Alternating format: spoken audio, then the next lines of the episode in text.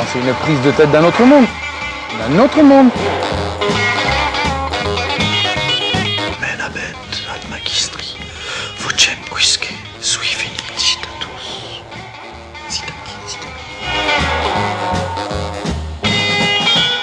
Attends, c'est quoi le Space Mountain?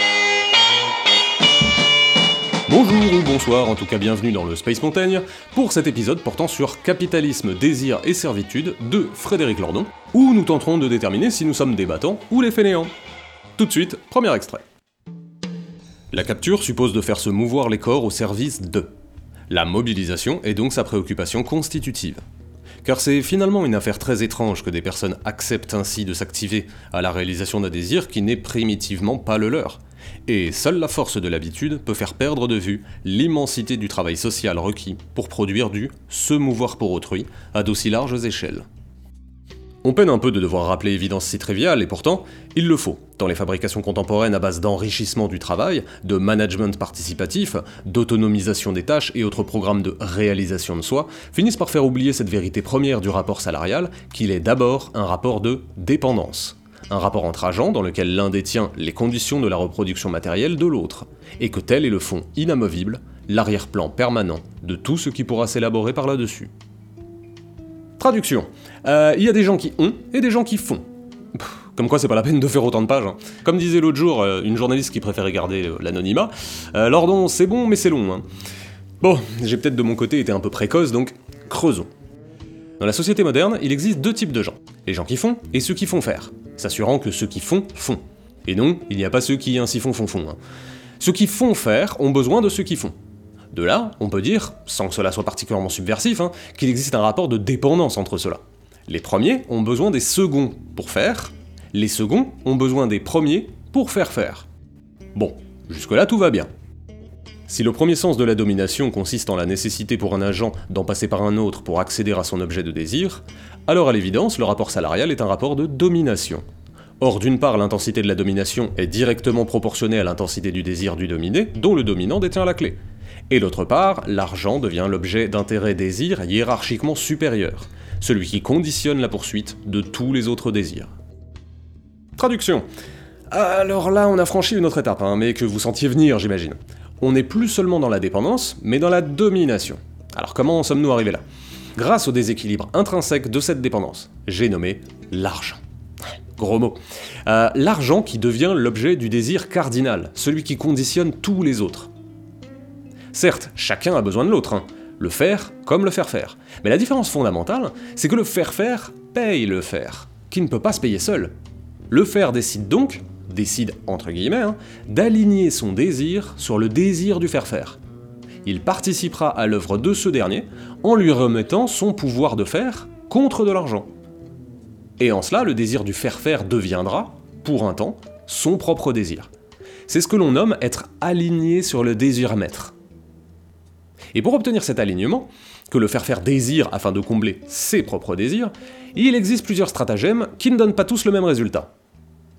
Ce gradient d'efficacité est grosso modo indexé selon le niveau hiérarchique des collinéarisés, c'est-à-dire leur proximité au désir maître. Tout en haut de la hiérarchie, les individus sont déjà si préalignés que l'efficacité est maximale. Ainsi entrent en l'arène nos premiers combattants, les battants. Ceux-ci sont tellement alignés sur le désir maître qu'ils font littéralement de ces désirs le leur. Ce qu'ils veulent, ils le veulent.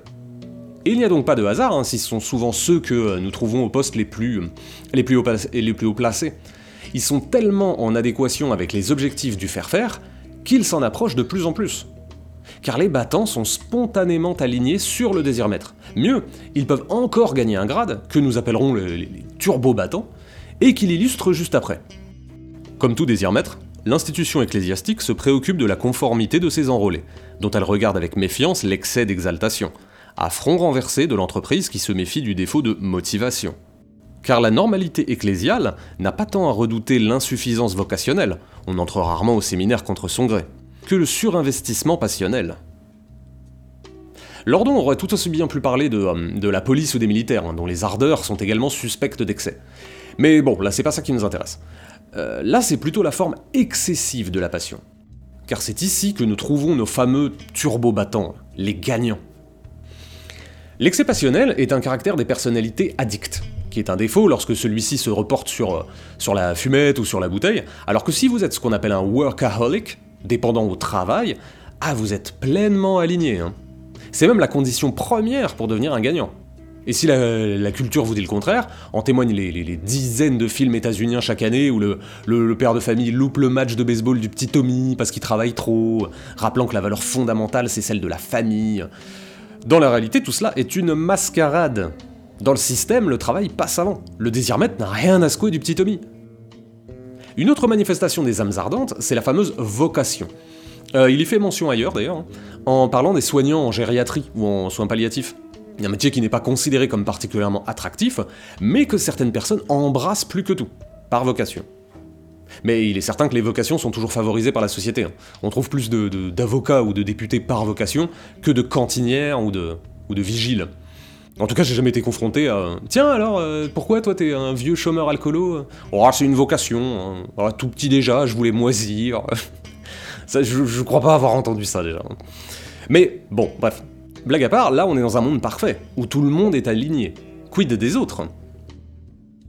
Hauts dirigeants et cadres très supérieurs, qui, faisant de leur vie professionnelle leur vie tout court ou presque, réalisent d'emblée le meilleur alignement possible sur les finalités de l'organisation qui les sert, autant qu'ils la servent.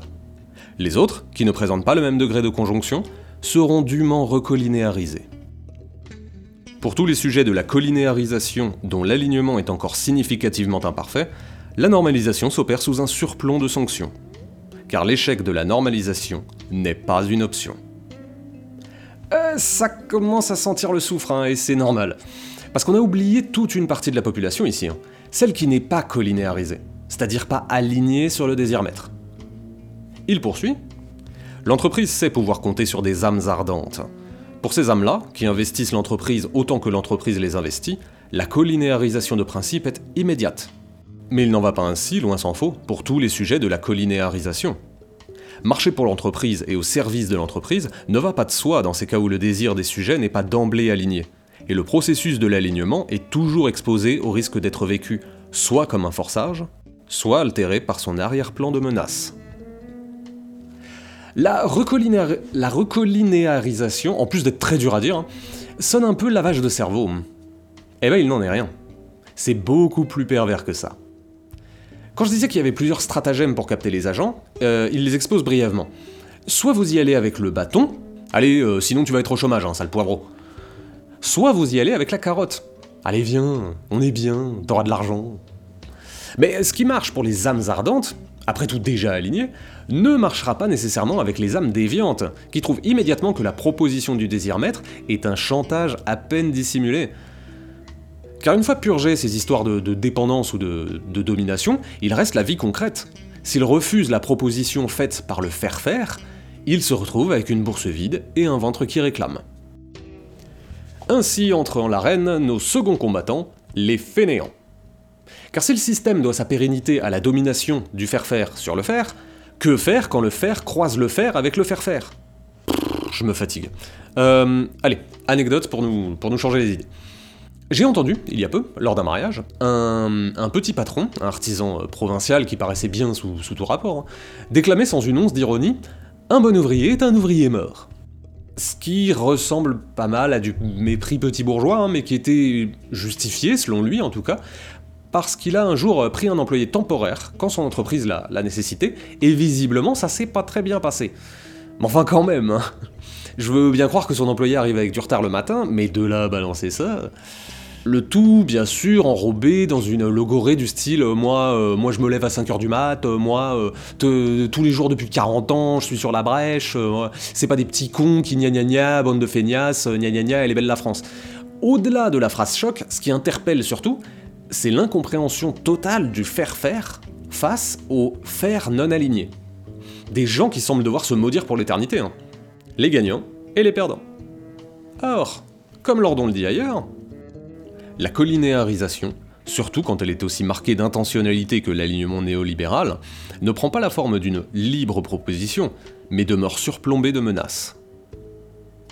Et le, le terme important qu'on avait déjà rencontré précédemment, c'est bien sûr menace. Ce qu'il faut garder à l'esprit, c'est que, euh, bien sûr, il y a des fainéants. hein, des gens tout mous euh, ou avec euh, très peu de désir. Mais la plupart des non-alignés, ou des mal alignés, ne sont pas tant des fainéants que des rétifs. Les rétifs disent Mon désir n'est pas le désir maître. Mon employé qui a failli se faire assassiner là, il a jugé que son désir était de dormir une demi-heure de plus. Le désir maître du patron, lui, c'était Tu seras à l'heure sinon je te crame. Ces âmes rétives charrient en elles une résistance qui refuse soit euh, le chantage à l'alignement, pour les plus euh, conciliants, soit l'alignement lui-même, pour les plus réfractaires. Et contre cela, point de salut. Vous pourrez les pédagogiser tant que vous voudrez, hein, ils ne céderont pas. Vous les renforcerez même, car il a une caractéristique quasi, euh, quasi passive-agressive de ne pas supporter l'autorité, fût-elle charmante. Mais il est plus simple évidemment, de, pour, les battants en tout cas, hein, que de considérer bah, qu'ils sont feignants, car euh, après tout, euh, s'ils avaient voulu, euh, eux ont bien réussi, et ils ne le doivent qu'à leur mérite. Mon patron là, il a effectivement travaillé dur toute sa vie, hein. hors de question de lui retirer ça. Mais comparer la rétivité à de la fainéantise, c'est mal nommer une masse qui n'a tout simplement pas, dans son caractère le plus fondamental, la possibilité d'alignement ou à tout le moins la possibilité totale d'alignement. Le battant ne s'en rendra compte que le canon du fusil sous le nez, lorsqu'on lui dira Tu sais, euh, si tu cours assez vite, tu pourras éviter la balle. Ben, il répondra certainement Bah non, je peux pas. Et en effet, il ne le peut pas. Autant demander à un paraplégique de se lever car tout est question de motivation. Une société engendrera toujours des battants si ardents d'ailleurs qu'ils seront capables de prononcer des phrases telles que ⁇ Je ne veux plus entendre dans notre pays qu'il est plus intéressant de faire autre chose que de travailler ⁇ Mais de la même manière, une société engendrera toujours des déviants, du pire des criminels au plus gentil des hippies. Et celui-ci opposera toujours une résistance à l'alignement. Conclusion.